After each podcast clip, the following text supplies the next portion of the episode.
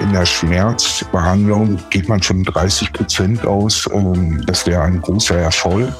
Ich in meinem Fall kann sagen, ich habe 80 Prozent schon nicht erreicht. Also es hat etwas gedauert, bis ich die äh, richtige Dosierung ausgetüftelt habe. Aber dann habe ich wirklich festgestellt, dass ich dann äh, konzentriert lernen konnte. Also vor allem ohne Schmerzen. Da muss ich mich vor fünf Jahren angucken. Ich war arbeitslos, ich habe da gesessen und eigentlich war ich nachts wach und tagsüber habe ich geschlafen. Und das ist, das ist kein Leben.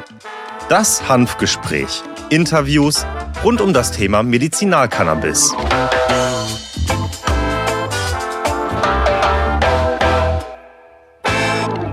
Hallo und herzlich willkommen zu einer weiteren Folge des VCA Podcast, das Hanfgespräch. Mein Name ist Dr. Christiane Neubauer, ich bin Apothekerin und die Geschäftsführerin des Verbandes der Cannabis versorgenden Apotheken, kurz VCA. Heute spreche ich mit Melanie und Alexander Daske. Wer regelmäßig den Podcast verfolgt, kennt die beiden schon.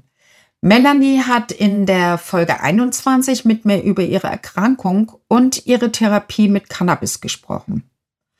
Wer die Folge noch nicht gehört hat, gerne einmal reinhören. Hier geht es um eine chronische intestinale Pseudoobstruktion. Heute werden wir zusammen mit Alexander über die äußerliche, also topische Anwendung von Cannabis sprechen. Es geht also um Salben und Cremes mit Cannabis. Wie das funktioniert und für wen diese Anwendungen geeignet sein können, werden wir gleich besprechen.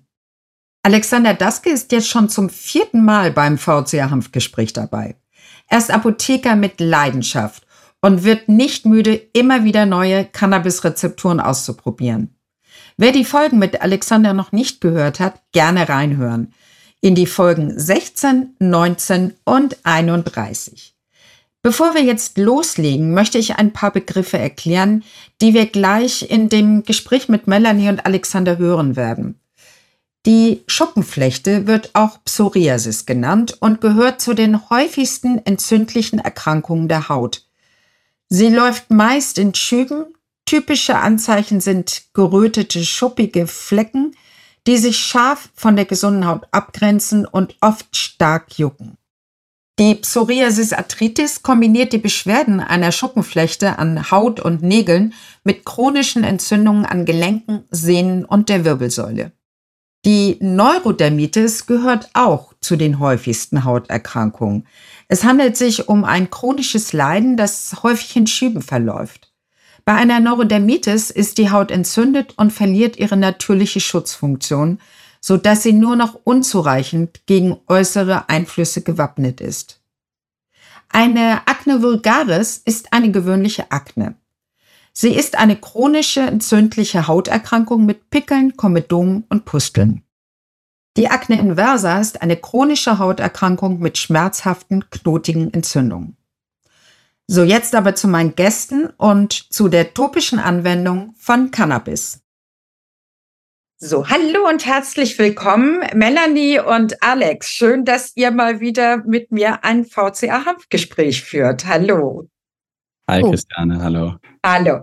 Also wir haben ja schon ganz viel miteinander gemacht. Tatsächlich, ich muss das jetzt auch erstmal aufzählen. Ich musste selber erstmal nachgucken, wie viel äh, Folgen wir eigentlich schon gemacht haben.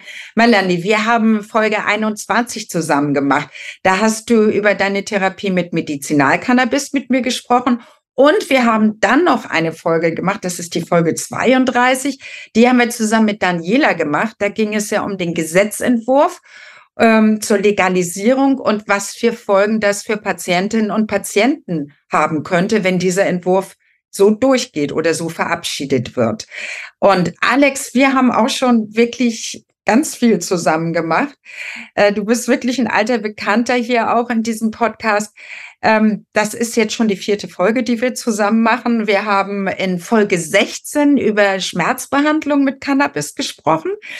Dann in Folge 19 zusammen mit dem Sven Lobeda über CBD und in Folge 31 zusammen mit Lito von Lito Law über Drug-Checking. So, und heute geht's um ein anderes Thema. Also man sieht daran, wie vielschichtig überhaupt dieses Thema ist und dass es immer wieder neue Themen gibt, die es zu besprechen gilt. Und da ihr ja beide auch sehr, sehr engagiert seid in diesem Bereich, freue ich mich heute ein ganz neues Thema anzusprechen.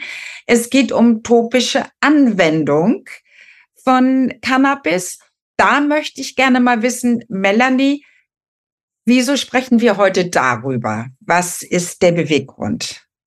Weil wenn wir eine Möglichkeit hätten, Psoriasis und Neurodermitis-Patienten so wie mich zu versorgen mit Cannabinoiden, hätten wir eine wundervolle Alternative gegen kortisonhaltige Salben und eine tolle Alternative, eventuell eine bessere Lebensqualität für Psoriasis und Neurodermitis-Patienten zu generieren. Mhm. Also du bist Psoriasis Patientin und äh, behandelst mit Cortison. Ja, ich bin Psoriasis-Patientin, also ich habe sogar eine Psoriasis-Arthritis mitentwickelt, leider. Bei mir sind die Stellen sehr doll auf der Kopfhaut, ich habe es auch an den Fingernägeln und leider auch im Gesicht, nämlich an meinem Auge tritt es immer wieder auf und das ist eine unglaublich unschöne Angelegenheit, die man ganz schlecht mit kortisonhaltigen Präparaten behandeln kann, weil, wie wir ja alle wissen, dünnt es die Haut aus und im Bereich um die Augen ist es echt nicht so vorteilhaft und führt auch zu großen Schwellungen. Und genau deswegen bin ich hellhörig geworden und habe den Alexander gleich mal angeschrieben, als ich gelesen habe, dass es eventuell diese Demikrin oder eine Creme auf Cannabis-Basis geben könnte, die tatsächlich funktioniert. Denn es gibt ja im kosmetischen Sektor gerade genug, wo man jede mhm. Menge Geld ausgeben kann. Allerdings, ob das funktioniert, ich für mich persönlich konnte das bis jetzt nicht bestätigen. Mhm. Ja, im kosmetischen Bereich gibt es ja auch nur diese CBD-Cremes. Da haben wir ja tatsächlich schon mal drüber gesprochen eben. Ähm, und dass, dass das schwierig ist und therapeutisch nicht anzuwenden ist für Psoriasis, Neurodermitis, ist uns, glaube ich, allen klar. Deshalb, Alex, was machst du da schon wieder in deinem Labor? Das würde mich jetzt mal interessieren. Ja, also wie schon kurz angesprochen, ähm, der, der Gedankengang der Entwicklung ähm, einer tropischen Cannabinoid-Zubereitung äh, fing eigentlich so an, genau aus dem Thema, wo wir gerade begonnen haben, Kosmetik versus äh, ja, pharmazeutische Qualität im Rezepturarzneimittelbereich und natürlich im Arzneimittelbereich vor allen Dingen. Ähm, wir haben super viele CBD-haltige Cremes im Kosmetikbereich. Ja, also jede, äh, jedes Jahr kommt äh, gefühlt eine neue auch auf den Markt. Wir wissen aber, wie schwierig es ist, Kosmetik ähm, ja in, im Zuge einer Indikation oder im Zuge einem Erkrankungsbild zuzuordnen. Also ist nicht möglich. Ja, wir haben in der Grosing-Datenbank ja bestimmte Wirkungen, denen wir Kosmetiker zuordnen können, aber keine ähm, spezifischen ähm, ja, Beratungsgründe hinsichtlich einer, einer schwerwiegenden Autoimmunerkrankung wie eine Psoriasis oder in, im Zuge einer atopischen Dermatitis. Und so kam ich auf die Idee, ähm, wenn man sich die Rezeptor, das Rezeptorbild in unserem Körper anschaut, ähm, allein unser Endokannabinoid-System, wie viele Rezeptoren wir auf Cannabinoid-Basis CB1, CB2 in der Haut vorliegen haben. Warum nutzen wir das Potenzial der Cannabinoide denn bisher seit 2017 nur oral und inhalativ? Ja, wir, wir sind nicht weitergekommen. Wir haben keine Neuentwicklung ähm, wie in anderen Ländern. In anderen Ländern, ähm, in denen der Cannabisbereich schon viel früher angefangen hat, ist sowas schon etabliert. Und warum nutzen wir sowas nicht ähm, und nutzen das Potenzial der, der Cannabinoide vollumfänglich aus? Und wir haben natürlich die Schwierigkeit, dass wir äh, bisher im Rezepturarzneimittelbereich keinerlei andere ähm, ja monografische Daten auch haben wie äh, wie Extrakte wie ähm, Cannabisblüten. Aber wir können natürlich aus Cannabisextrakten auch sehr sehr viel machen. Und äh, dann so kam die Idee eine tropische Linie mit Cannabinoiden aufzubauen. Das heißt aber nicht im Kosmetikbereich, sondern natürlich im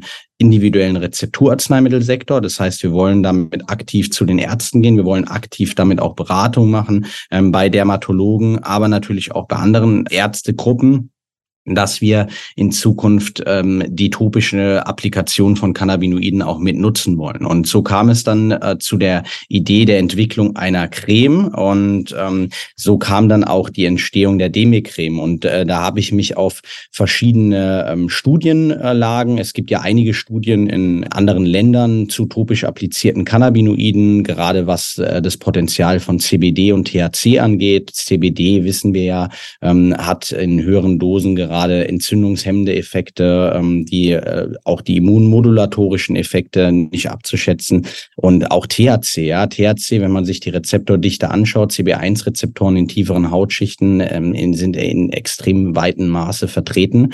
Und so kamen wir dann auf die Idee, ja, warum nicht mal versuchen, ähm, auch THC mit einzuarbeiten in eine tropische Creme und ähm, nicht nur CBD. Das heißt, wir sind natürlich ganz klar im Bereich der Verschreibungspflichtigkeit, das heißt BTM. Äh, wir haben dann auf dieser Grundlage verschiedene Hilfsstoffsubstanzen gesucht, äh, die im dermatologischen Bereich, also zum Beispiel im Bereich der chronisch entzündlichen Erkrankungsbilder, atopische Dermatitis, Plaque Psoriasis schon bekannt sind. Das heißt, ähm, wenn man sich bestimmte Hilfsstoffe anschaut, wie Mandelöl, wie ähm, Shea Butter oder andere Produkte, ähm, die da schon gute Erfahrungen gemacht haben und die auch in, in anderen Fertigarzneimitteln mit vorhanden sind und haben uns die zunutze gemacht und dann eine bestimmte Rezeptur geprägt.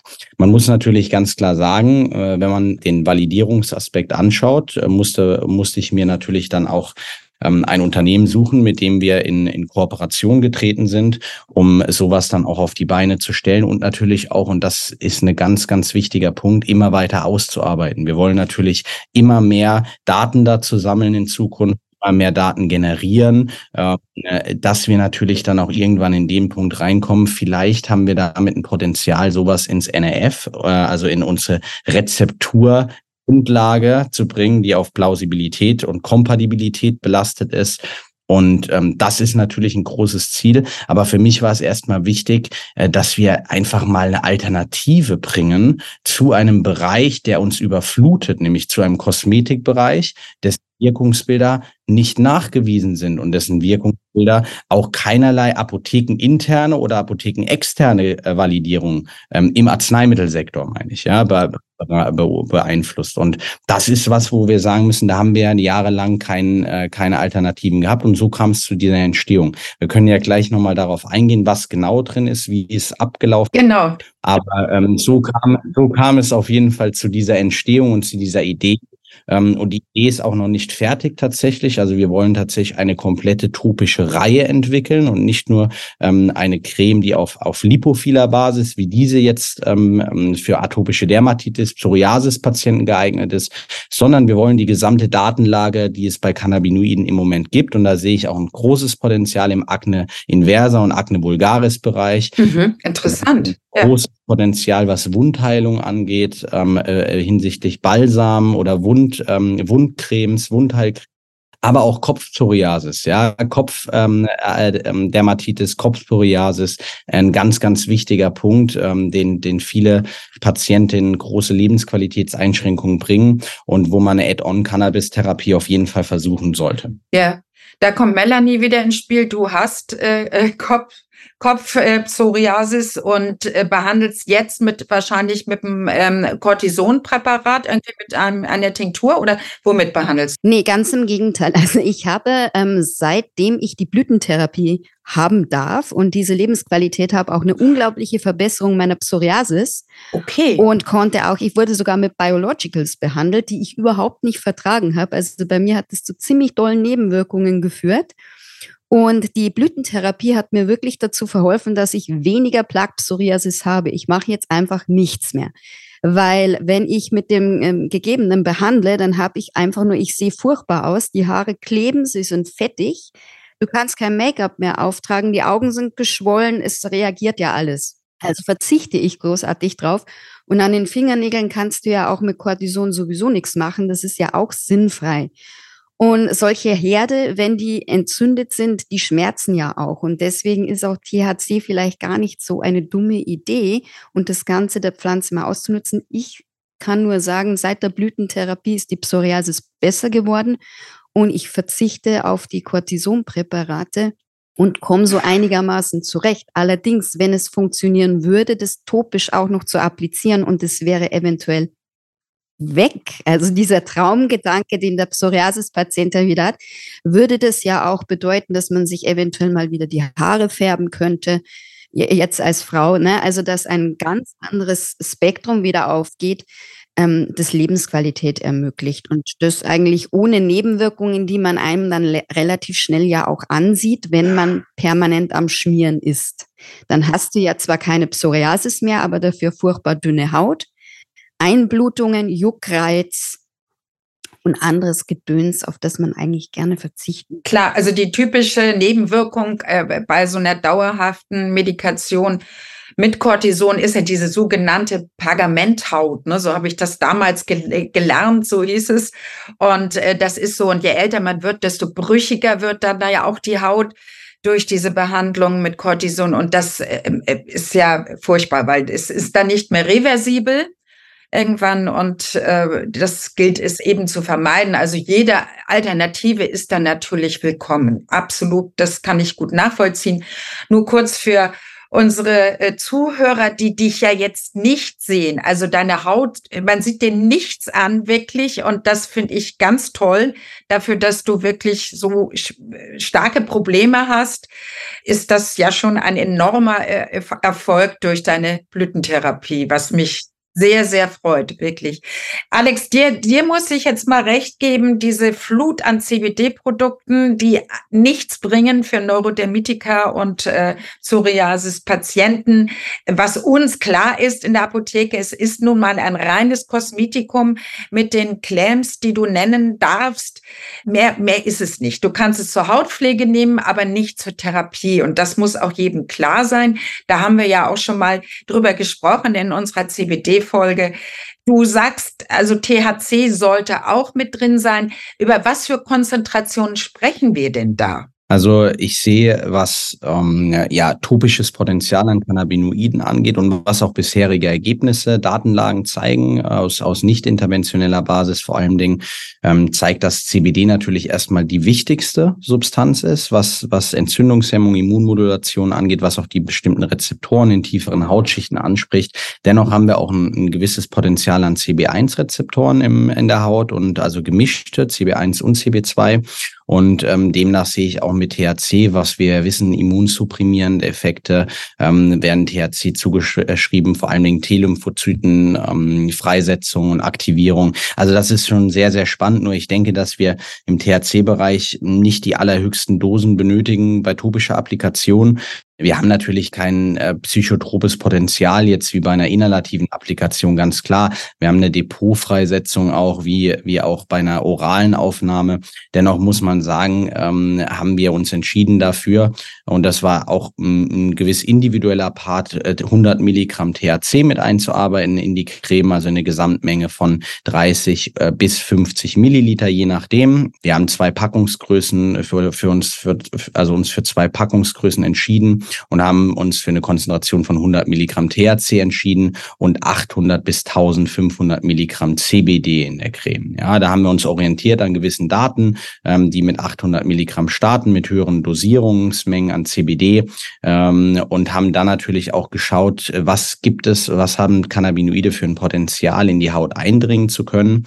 Und äh, da, wir haben natürlich im Rezepturarzneimittelsektor, was ganz klar ist, weil wir uns ja im nicht interventionellen Bereich dann auch ähm, studientechnisch befinden und nicht ähm, klinische Studien damit aufrufen, ähm, äh, Schwierigkeiten, Bioverfügbarkeiten und Penetrationstiefen abzuschätzen. Da hoffe ich sehr drauf und deswegen äh, lege ich auch so einen großen Stellenwert, die Industrie damit reinzuholen. Wir brauchen Daten, ja, Bioverfügbarkeit, Penetrationstiefe und so weiter und so fort. Aber nicht nur bei der topischen Applikation, sondern auch bei oraler Applikation. Wir brauchen genaue Vorhersagen für die Cannabinoid-Therapien, wie die AOC-Kurven zu deuten sind im, im, im menschlichen Körper. Und äh, das ist die Zukunft. Da können wir natürlich aktuell keine Aussagen zu treffen. Trotzdem ähm, müssen wir natürlich abschätzen anhand der pharmakologischen Parameter und natürlich anhand auch der Struktur CBD und THC. Wir haben ein stark lipophiles Molekül. Wir haben super hohen Log-P-Wert über fünf bei beiden, bei THC und bei CBD. Das heißt, wir haben von vornherein Voraussetzungen erstmal für eine Resorption, aber durch die planaren Strukturen der Cannabinoide auch das Problem, dass häufig eine Penetration in tiefere Hautschichten nicht stattfindet. Und äh, das ist auch nachgewiesen, dass wir häufig im ähm, ja, Striatium, in der Striatiumschicht ähm, eine, eine Zurückhaltung der Cannabinoide haben, in der obersten Epidermisschicht. Und demnach haben wir uns natürlich angeschaut, rezepturtechnisch, äh, was ja ganz bekannt ist, was für Penetrationsvermittler, also sogenannte Enhancer-Substanzen gibt es, um die Cannabinoide als lipophile Arzneistoffe, es gibt hydrophile Enhancer und lipophile Enhancer, ähm, in tiefere Hautschichten zu bekommen. Wir sagen natürlich dann und, und, und äh, propagandieren natürlich nicht, das dringt so und so tief in die Haut ein. Das ist ganz, ganz wichtig, ja würde nicht sagen, wir haben ähm, die Datenlage dazu, das jetzt schon abschätzen zu können. Da hoffe ich auf, wie gesagt, auf, auf zukünftige Datenerhebungen. Aber wir können trotzdem natürlich sagen, wenn wir uns Mandelöl anschauen mit einem hohen Gehalt an Ölsäuren, ein sehr, sehr effektiver Enhancer für lipophile Arzneistoffe, dass wir in sehr hoher Konzentration noch einarbeiten. Also wir arbeiten sehr hohe Mengen an, an Mandelöl mit ein, äh, haben zusätzlich in unserer Grundlage schon Mandelöl mit drin, haben wir ein hohes Potenzial, dass die Cannabinoide in tiefere Schichten vordringen könnten. Ja, und so kam es dann zu der Idee, ähm, diese Zusammensetzung zu wählen. Das größte Problem in der Entwicklung von Rezepturarzneimitteln aktuell im Cannabinoidbereich ist tatsächlich den Validierungsprozess so abzuschätzen, dass eine Rezeptur als plausibel anerkannt werden kann. Das ist der größte, die größte Schwierigkeit. Warum? Weil wir seit 2017 einfach nicht daran gearbeitet haben. Es ist wirklich schlimm, äh, das zu sehen, wenn du siehst, wie groß die NRF-DHC-Datenbank ist ähm, und was wir im Cannabis-Bereich haben. Wir haben NRF-Rezepturen, die nur auf Dronabinol, auf isolaten und auf Blüten basieren, aber nichts, was, was, was innovative und, und entwicklungsfähige Darreichungsformen und ähm, da muss man einfach sagen, wir müssen uns aktuell auf eine, auf unsere Erfahrungswerte berufen und auf eine apothekeninterne Validierung, wo die Apotheken auch die Verantwortung tragen, im Endeffekt erstmal dafür, eine Rezeptur zu entwickeln. Und wir sehen gerade, was den Herstellungsprozess angeht, eine sehr, sehr hohe Kompatibilität der einzelnen Stoffe miteinander. Also wir haben eine gute, ähm, eine gute Homogenisierung ähm, der einzelnen Parameter, ähm, was, was Plausibilität dann angeht. Und so haben wir diese Rezeptur auf dieser Basis entwickelt. Aktuell suchen wir natürlich, und das wird auch, ist auch aktuell in der, in Arbeit, eine externe Validierung. Das heißt, wir messen eine vollumfängliche Arzneistoffprüfung nach Arzneibuch, Identität, Reinheit und Gehalt. Und das prüfen wir ähm, über ein externes Labor. Zusätzlich lassen wir eine Prästabilitätsstudie laufen, um die Stabilität der Rezeptur abzuprüfen setzen. Und dann bin ich überzeugt davon, dass wir die validierte Datenlage dafür haben, ähm, die Rezeptur verantworten zu können in der Apotheke und diese dann auch an den Patienten auf individueller Arznei, äh, Arzneimittelverordnung durch den Arzt dann ähm, im Rezeptursektor herstellen zu können. Und das ist ein Punkt, wo man sagen muss, hm, dass, da müssen wir viel, viel mehr machen. Ja, wir müssen viel, viel mehr investieren, auch in, in, in, in die Zusammenarbeit mit der Industrie um natürlich die Industrie auch ein bisschen zu fordern und zu sagen, hier, wir müssen externe Laborprüfung lassen. Wir müssen eine, eine Zertifizierung, ein Zertifikat bekommen, worauf wir auch eine Validierung berufen können. Und so können wir äh, das Rezepturarzneimittel den Patienten anbieten. Und äh, das Punkt, wo wir sagen müssen, da wollen wir hin. Und du kennst mich ja auch mittlerweile sehr gut, Christian. Ich arbeite, Entwicklung angeht, extrem fortgeschritten, ähm, auch in anderen Bereichen, was alternative Darreichungsformen angeht. Und ich will einfach, dass wir in den nächsten Jahren ein ganz breites Feld an verschiedenen Arzneiformen in galenischer Art haben, um den Patient optimal versorgen zu können. Und äh, das ist ein Punkt, wo man sagen muss, äh, wir haben eine relativ simple Rezeptur entwickelt, THC-CBD, basierend auf einem THC-haltigen Breitspektrum-Extrakt aus äh, zwei Kultivaren, die in Deutschland auch kultiviert worden sind, besteht der Extrakt und ähm, ist deswegen auch reproduzierbar und nachverfolgbar der Effekt. Zusätzlich ist eine CBD-isolierte Substanz mit drin, um die hohen Dosen an CBD zu generieren. Und als äh, Hilfsstoffe haben wir tatsächlich uns nur zurückgegriffen auf ein bereits plausibles Antioxidant, nämlich Palmitoylascorbinsäure, was ja in, nach NRF S44 schon weitgehend ist im, im Umgang mit Cannabinoiden. Und einzigen zwei Inhaltsstoffe, wo wir tatsächlich auf Plausibilität Apotheken intern geprüft haben, war Mandelöl und Ganz interessanterweise äh, war der schwierigste Part, eine richtige Grundlage auszusuchen. Ne? Und äh, habe ich einen, einen Schachzug gewählt, ähm, einfach um auch ja eine gewisse GMP-Qualität nachzuweisen, denn man hat ja auch die Möglichkeit, Fertigarzneimittel in Rezepturen zu verarbeiten ohne Bedenken zu haben.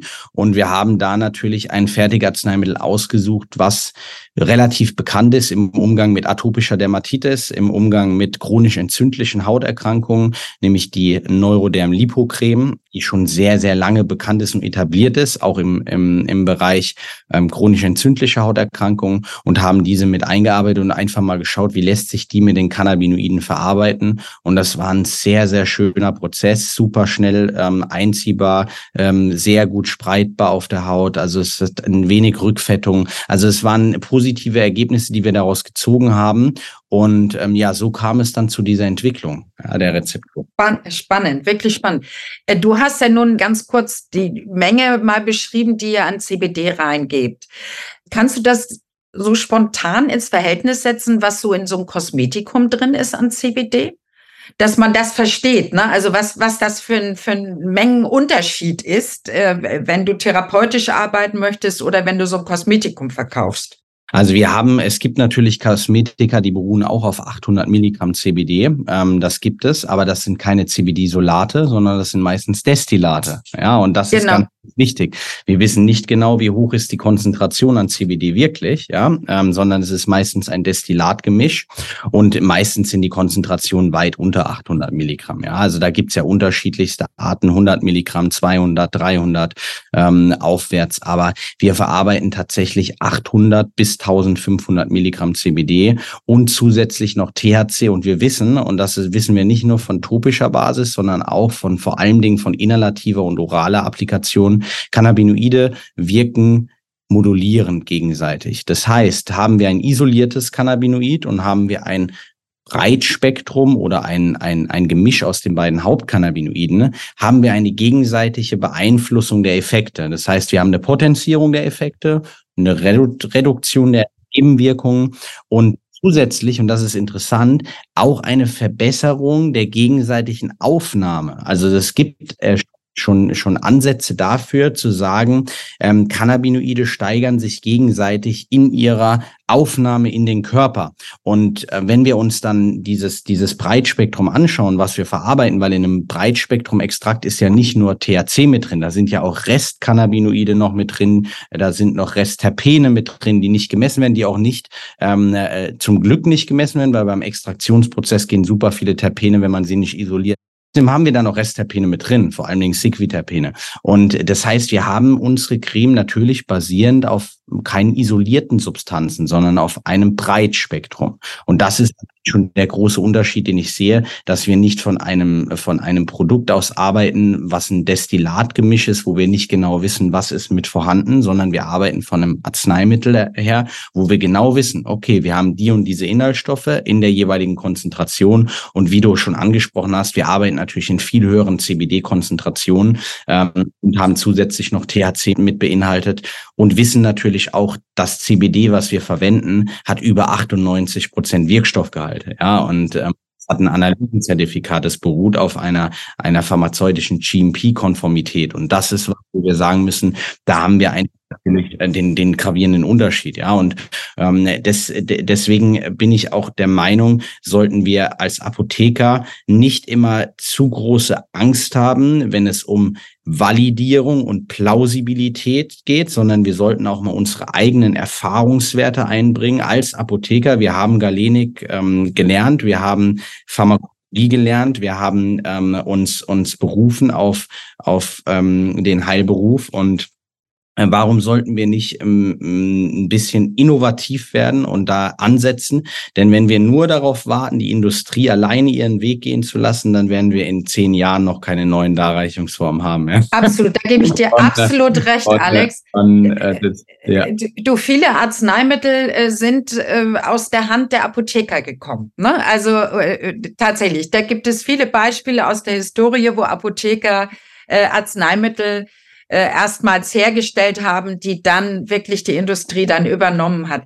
So, jetzt aber, äh, ja, du wolltest noch was sagen, Alex? Ganz wichtig, ich will natürlich damit nicht sagen, dass wir keine Daten benötigen, ja. Nein, nein, ähm, das benötigen ganz, wir. Hm. Ich bin ganz großer Verfechter davon, dass wir in Zukunft äh, Bioverfügbarkeiten, systemische ähm, Effekte, ähm, Validierung auf externe Weise, ähm, NRF-Darlegung äh, der neuer Rezepturen. Absolut, ja, klar. Ganz großer Verfechter von, ja, und, und, und hoffe, dass wir in Zukunft die Industrie dazu bringen, mehr, invest mehr zu investieren in diesen Bereich und, und ähm, mehr Daten zu erheben. Und deswegen, das ist natürlich, das geht natürlich in dem mit ein. Ja, das ist ganz wichtig.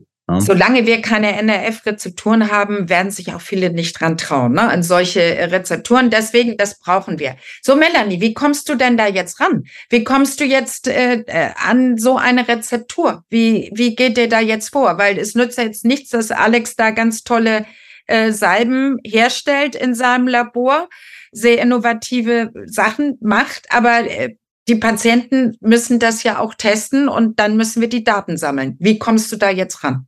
Ja, da hätte ich mich jetzt ganz ungeniert an den Alexander gewendet und den gefragt, was denn der Arzt da raufschreiben muss. Ja. Dann musste man natürlich abklären, wenn man bereits, so wie ich, eine Kostenübernahme hat für Blüten, ob das funktioniert. Das haben wir geklärt. Das wird wahrscheinlich nicht funktionieren. Ne? Da müsste man nämlich ein Extrakt verordnet bekommen haben. Das heißt, ich würde jetzt ein Privatrezept benötigen. Inwiefern das jetzt Beikonsum wäre, weil ich weiß ja, dass als Blütenpatientin dürfte ich mir jetzt nicht ein Privatrezept Blüten aufschreiben lassen, denn das wäre ja Beikonsum beziehungsweise ein Extrakt. Wie das in diesem Sinne vonstatten geht, weiß ich nicht. Ich kann es mir aber nicht vorstellen, dass eine Creme als Beikonsum gewertet werden würde. Dann würde ich erst bei meinem Hausarzt aufsuchen und mit dem sprechen, denn der hat mich ja eingestellt. Die Dermatologen sind nämlich meistens sehr abweisend gegenüber Cannabispräparaten und sind auch der Meinung, dass sie diese gar nicht anwenden dürften. Dürfen sie aber, glaube ich, schon. Der nicht verwenden darf, ist der Zahnarzt. Und ich kann auch ehrlich nur sagen an alle Dermatologen, die hier zuhören, wenn sie schwere Psoriasis-Patienten haben, vielleicht auch mit Arthritis dabei, dann denken sie vielleicht mal an eine Cannabinoid-Therapie denn ähm, für den Patienten wird die Lebensqualität wirklich deutlich besser. Und ansonsten würde ich gerne den Alexander fragen, wie es denn jetzt in der Praxis genau aussieht, dass man dieses Medikament dann auch testen kann. Und was mich persönlich auch noch interessieren würde, ist, ist denn diese Geschichte ebenso kleblich und permanent an mir hängend, und auch für meine Umwelt so wahrnehmbar, wie es die herkömmlichen Präparate sind. Denn ich glaube, das interessiert auch sehr viele Patienten, ob man das dann so stark ölig wahrnimmt wie ein herkömmliches Präparat. Also wenn man sich die Grundlage und die Verarbeitung der aktiven Inhaltsstoffe anschaut, der, THC, der Cannabinoide, THC und CBD, dann wissen wir natürlich, haben wir fettlösliche Substanzen. Ja, dennoch habe ich bei der Rezepturauswahl geschaut, dass wir möglichst wenig Rückfettung haben. Das heißt, dass diese ölige Grundstruktur, Textur, die man als Rückstand auf der Haut oft, oftmals wahrnehmen kann, bei sehr, sehr stark äh, lipophilen Grundlagen mit sehr trockener Haut. Also wenn man sich da manche Grundlagen anschaut, da, da klebt schon und einiges, ja. Und ähm, rückfettet einiges. Und wir brauchen natürlich einen rückfettenden Aspekt, gerade bei chronisch entzündlichen Hauterkrankungen. Die, deswegen haben wir auch diese Linien Akne vulgaris, Akne inversa und Psoriasis, Atopie, atopische Dermatitis getrennt, weil bei Akne vulgaris brauchen wir halt genau das Gegenteil. Und äh, da, da, deswegen geht die erste Linie auch erstmal in Richtung chronisch entzündliche Hauterkrankungen. Dennoch muss man sagen, ist die Creme aus den bisherigen Testungen relativ wenig rückfettend. Das heißt, wir haben einen, einen Feuchtigkeitsspenden Effekt auch in gewisser Form mit vorhanden, weil wir auch einen gewissen Anteil an, an wässriger Basis haben in der Neuroderm Lipocreme. Das ist ja eine, eine Creme und keine Salbe. Und äh, zusätzlich haben wir auch ein, ein Potenzial, natürlich eine schnelle Einziehbarkeit zu haben. Das ist auch was, wo man sagen muss, das ist auch ein großer Vorteil. Der Ablauf würde jetzt von unserer Seite so fungieren. Äh, wir würden äh, diese Rezeptur auf ähm, nach den erstmaligen Verordnungen, wenn wir ein paar ärztliche Verordnungen ähm, bekommen haben, auf Defektur ansetzen, das heißt eine Defektur anlegen und würden dann äh, auf individuelle ärztliche Verschreibung den Patienten diese Rezeptur dann ähm, abfüllen lassen und äh, zuschicken oder halt vor Ort direkt, äh, je nachdem, was der Patient möchte.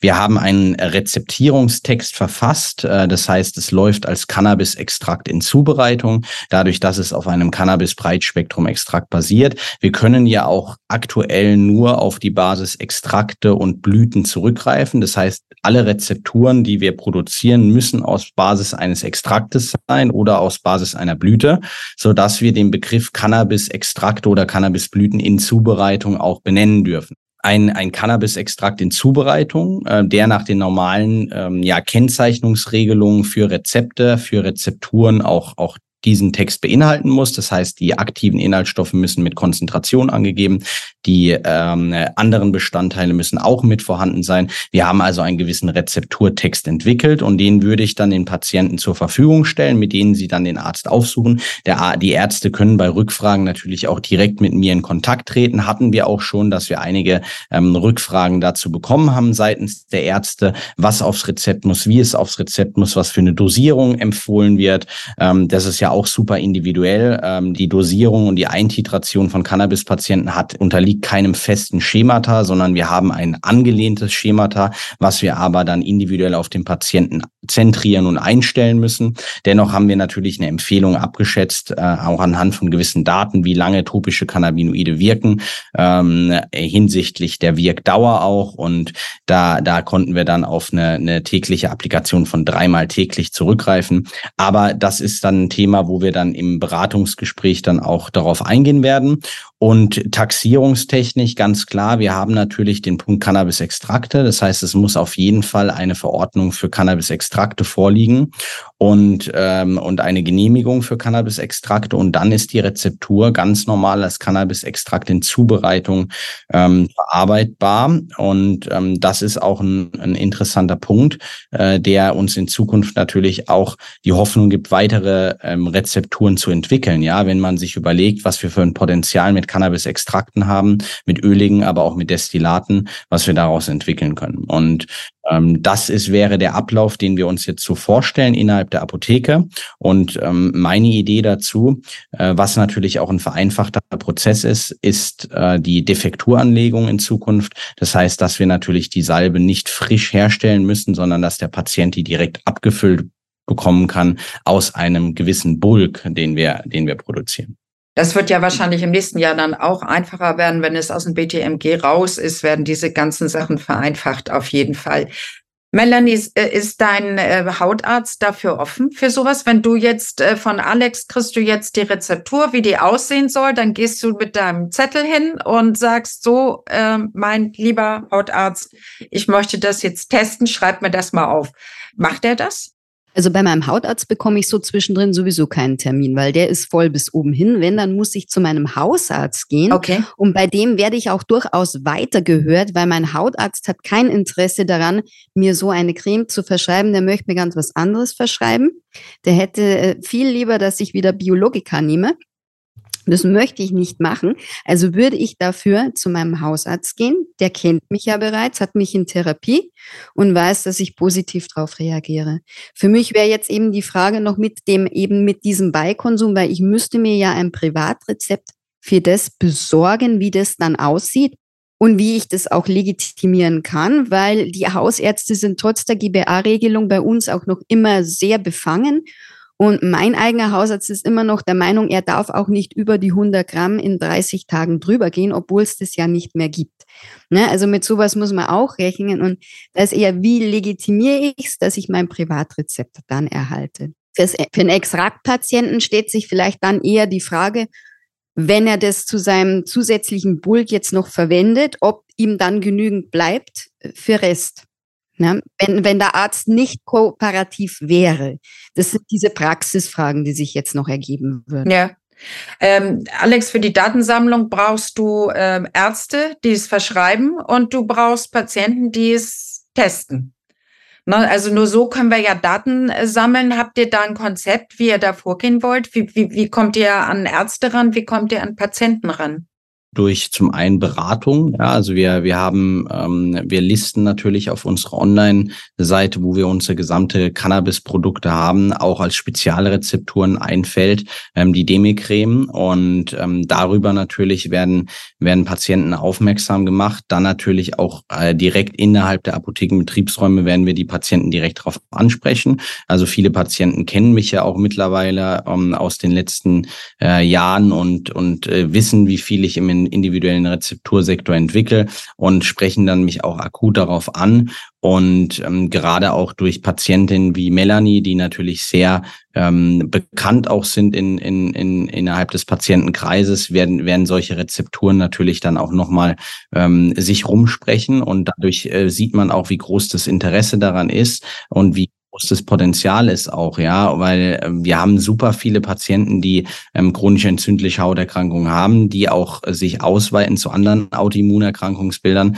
und die natürlich super belastend sind für die Lebensqualität und der Patient äußert es kaum, ja, der äh, Patient wird auch oftmals ähm, nicht richtig wahrgenommen, dann wird gesagt, ah ja, du hast ja nur eine Hauterkrankung, das ist ja jetzt nicht so schlimm, ja, ähm, wie jetzt zum Beispiel ein Tumor oder wie eine wie eine wie ein chronischer Schmerz, aber das ist äh, dann das was, wie, wie schwerwiegend dieses Erkrankungsbild eigentlich ist, was die Psyche und auch den somatischen Charakter angeht, ähm, ist sehr, sehr spannend. Und ähm, deswegen äh, sehe ich da schon eine, eine relativ gute Beratungsmöglichkeit hinsichtlich der Patienten und natürlich auch eine gute Verbreitung auch durch Mundpropaganda, aber auch natürlich gezielt über uns, unsere Apotheke.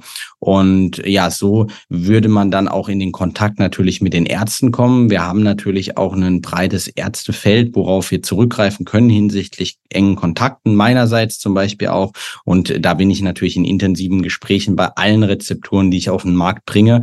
Und ich hoffe natürlich, dass dann auch die Patienten es zu ihren Ärzten tragen, die äh, Ärzte dadurch aufmerksam werden. Wie du schon angesprochen hast, durch eine geplante Reklassifizierung wird dieser Prozess natürlich nochmal deutlich vereinfacht. Ja, also wenn jetzt nicht immer ein BTM-Rezept ausgestellt werden muss, wo der Arzt natürlich sowieso eine gewisse Vorsicht gegenüber hat, Ganz klar, ja. Wir haben eine, einen erhöhten Dokumentationsaufwand, wir haben eine erhöhte Dokumentationswahl. Da ist es natürlich immer ein, ein gewisser hm, Scheu dahinter auch, ja. Und wenn es zu einer Reklassifizierung kommt, haben wir nochmals eine Vereinfachung dieses Prozesses. Aber so sehe ich aktuell den Weg der Rezeptur. Und ähm, wir haben immer wieder natürlich auch Möglichkeiten, dann über äh, verschiedene Vorträge meinerseits oder über Podcasts wie den heute aufmerksam zu machen auf individuelle Rezepturarzneimittel. Und ich glaube, dadurch werden natürlich viel, viel mehr ähm, Patienten, aber auch Ärzte, aber auch Apotheker darauf aufmerksam und nutzen dies hoffentlich auch in Zukunft. Denn ich bin kein Fan davon, ähm, alle Rezepturen zu entwickeln und nur für mich zu beinhalten. Das ist nicht mein, mein Ziel. Christiane. Ja, ich sehe als Ziel dahinter, dass wir eine Rezeptur schaffen, die wir extern und auch intern so validieren können, damit sie irgendwann das Potenzial hat, in ein Rezepturprogramm oder in ein NRF aufgenommen zu werden, damit es deutschlandweit hergestellt wird. Das ist mein Ziel und, und das möchte ich mit allen Rezepturen, die ich mache, äh, erreichen. Denn nur so werden wir den Weg auch finden, die Cannabis-Therapie zu vergrößern. Ja. Absolut. Also auf diese Art und Weise müssen wir weiterkommen in, in der Cannabis-Therapie, auf jeden Fall. Und äh, da freue ich mich sehr, dass du so einer der aktiven Apotheker bist, die sich darum bemühen. Äh, Melanie, du bist sehr aktiv im Patienten- und Patientinnenbereich, klärst da auf, verbreitest äh, Informationen. Und das ist ganz wichtig. Also äh, solche Leute oder aktive Teilnehmer in diesem Bereich brauchen wir, so wie ihr es seid. Und das finde ich ganz großartig. Also in diesem Sinne, ich drücke euch da ganz äh, fest die Daumen, dass das vorangeht. Melanie, dass du dein Rezept bekommst, dass dein Hausarzt äh, sagt, okay, das mache ich, traue mich daran. Im nächsten Jahr wird es einfacher werden. Also das, es wird aus dem BTMG rausgehen. Die Verschreibungen werden einfacher verlaufen und äh, dass wir viele, viele Daten bekommen, dass wir ordentlich sammeln und dass wir weiterhin für den Bereich Medizinalcannabis gemeinsam kämpfen und das Verbreiten, die Information, das gehen wir weiter so an, würde ich sagen. Ich bedanke mich bei euch für diese tollen Informationen. Für mich war es jetzt auch ein ganz neues Gebiet. Alex, danke äh, für diese, für die tollen Informationen. Melanie, ich danke dir, dass du nochmal deine äh, Beweggründe mit uns geteilt hast und ich freue mich schon auf ein nächstes Mal. Das wird es mit Sicherheit geben. Vielen Dank. Tschüss, ihr zwei. Danke. Vielen Dank, Christiane. Ciao. Dankeschön. Ciao. Ciao.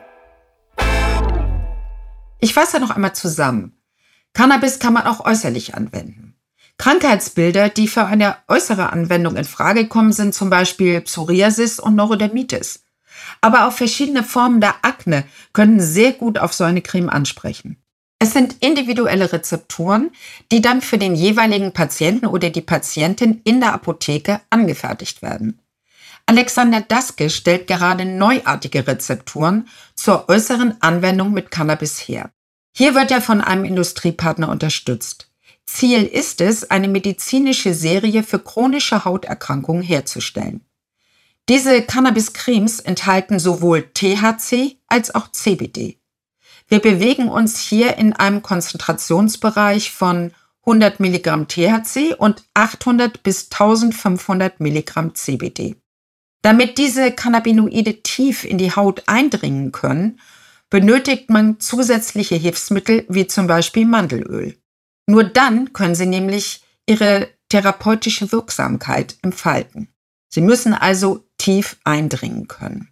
Damit die Rezeptoren auch irgendwann einmal in die Rezeptursammlung aller Apotheken gelangen, werden diese zur Überprüfung in ein externes Labor geschickt. Hier wird auf die sogenannte Plausibilität geprüft. Das bedeutet, es wird getestet, ob die Rezeptur für die Anwendung sinnvoll ist. Außerdem müssen viele Daten gesammelt werden, die die Wirkung dieser Cremes beschreiben. Es besteht übrigens ein großer Unterschied zwischen CBD-Cremes, die man überall als Kosmetik kaufen kann, und den Cremes, die Alexander herstellt. Alex verfolgt einen therapeutischen Ansatz für Erkrankungen wie die Neurodermitis oder die Psoriasis.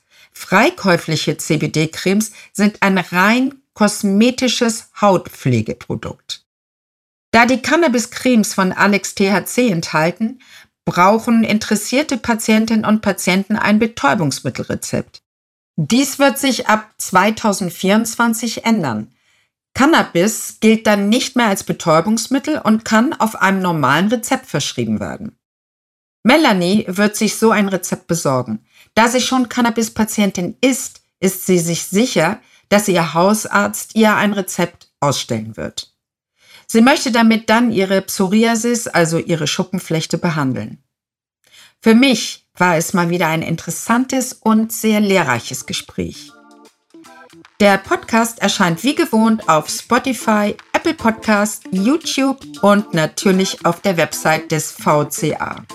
In diesem Sinne, bleiben Sie dran und bleiben Sie neugierig. Also meine Frau und mein Umfeld und meine Freunde haben sofort gesehen, dass es wesentlich was ausmacht, wie es mir besser geht. Und da war auch der Verdacht, dass die Schmerzmittel bei mir selbst wieder Schmerzen ausgelöst haben. Und deshalb eben auch Umstellung auf Cannabis. Selbst bei, bei starken Schmerzattacken hilft mir Cannabis ganz gut. Es hat sich alles verbessert. Also meine Arbeitsleistung, ich bin dieses Jahr kaum mehr krank gewesen. Ich habe wenig Fehltage.